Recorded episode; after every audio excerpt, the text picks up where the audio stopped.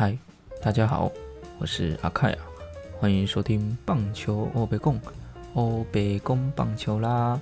那麻烦大家帮我订阅、分享一下啦。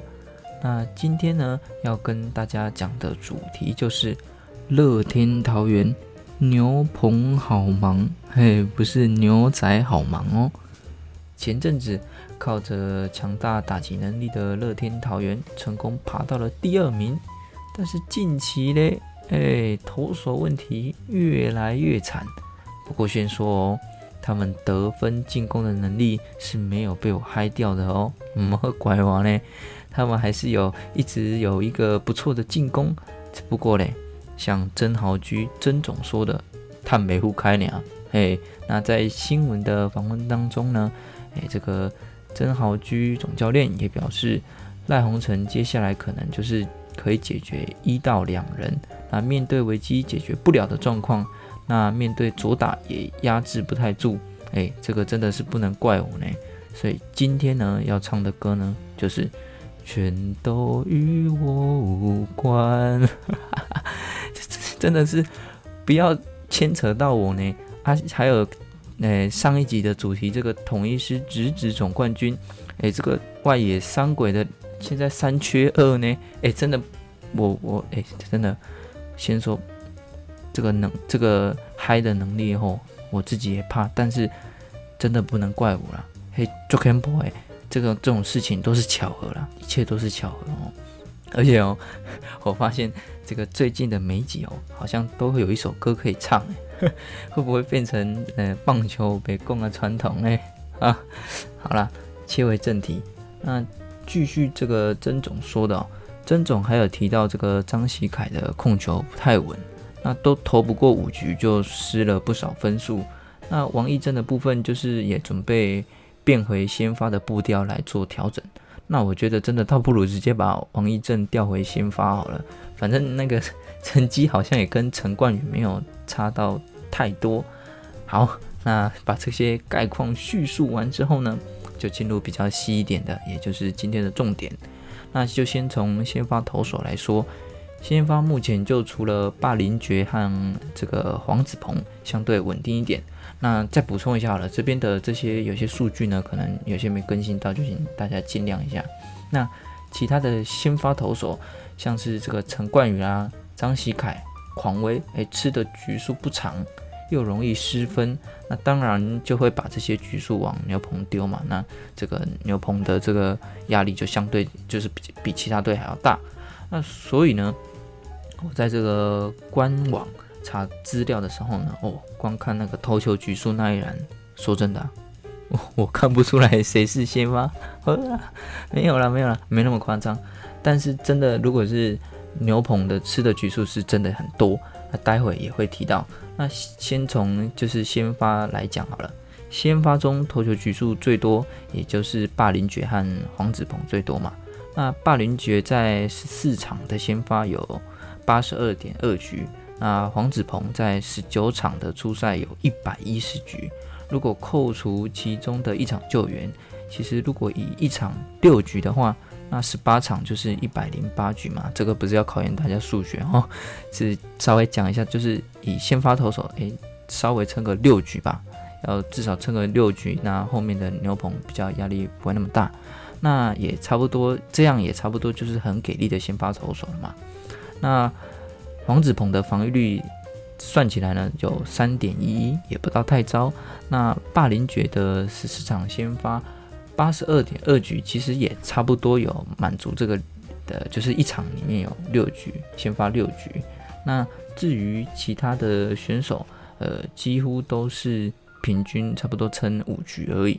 那来比较一下这个乐天先发投手，那算到十月初，先发吃下的局数有四百五十六局，只有多最少的龙龙魏全荣只有多五局而已。那防御率是三点八二，那牛棚吃的局数嘞有三百五十四点二局，那出赛次数呢是高达到三百三十九场，那是这个整个算起来是联盟全联盟最高的。不过中信兄弟的先发投手防御率是最高的四点四三，诶，你可能会想说，嗯，诶啊，为什么兄弟的先发投手防御率这么高？嗯，啊，怎么怎么这样？啊，乐天的还是这么惨？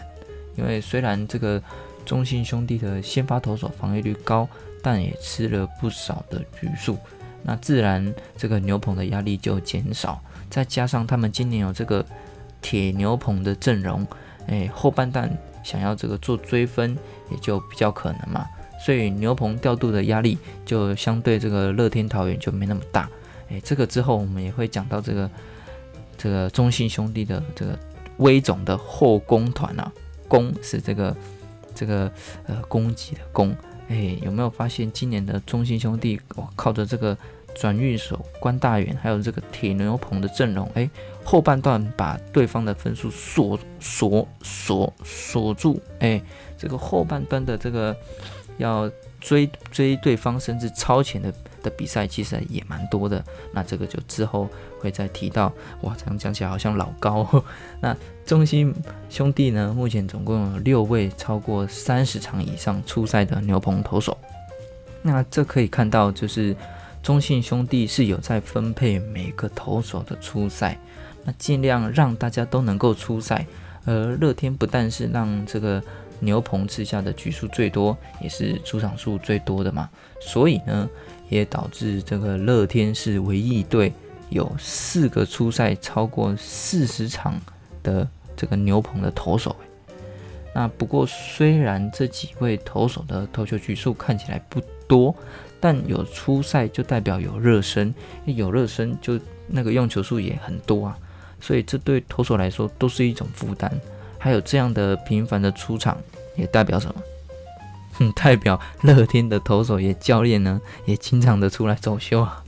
那再来呢，就特别看到的是被我嗨掉的赖鸿成，他目前呢已经出赛五十场了，那比过往几年还要高。那赖鸿成到九月后的成绩哇，非常可怕哦，不是投的很厉害，尤其是这个被打击率快四成诶。如果是整年赛季的话。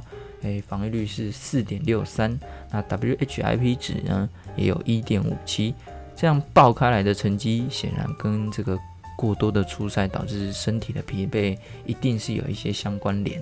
那再来就是豪进了，豪进在转到牛棚后，诶，虽然有一个连续二十五场无失分的记录，不过光看这个九月十八号到三十号的这个比赛，乐天有九场的比赛。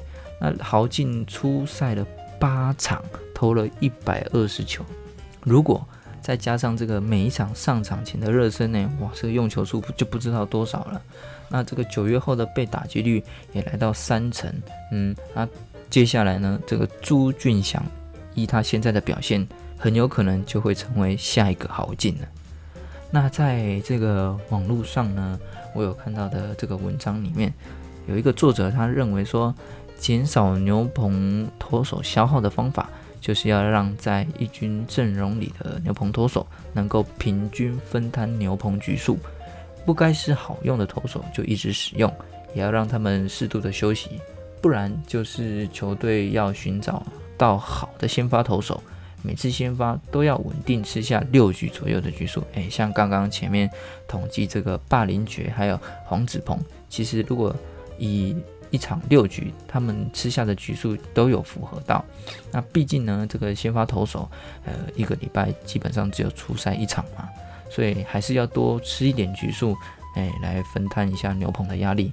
那这一点我觉得个人觉得蛮有道理的，尤其是如果是一中信兄弟来看，哎，一些爪迷特别不喜欢的谢荣豪，其实他就起到了一个很关键的作用。看到今年谢荣豪的成绩，一点三零的 WHIP 值，防御率三点三八，哎，其实比较起其他队，其实不算太差哦。重点是今年目前以谢荣豪来说，近几年的最高局数，他今年吃下目前吃下了四十局。有的人可能会说，嗯，阿叫谢荣豪的就可以来掰呀，叫可以来冲啊。确实，他又考察了一些比赛。但是有时候它没有爆炸，好，你说没爆炸没关系，甚至觉得不稳，但在跌跌撞撞之中，它也解决了打者吃下了四十局，让其他的这个主力牛棚呢能够休息。尤其现在可以看到几位牛棚主力，像是吴俊伟，还有这个蔡奇哲，也开始出现状况不稳，哎，这个疲劳的现象。这样看起来，就算谢龙华没有功劳，也有苦劳吧？哎，大家可以想一想啦。那以上呢，就是今天的棒球欧北共。那最近天气变冷了，大家也记得多穿件外套，不要冷到啦。那我们就下次见，拜拜。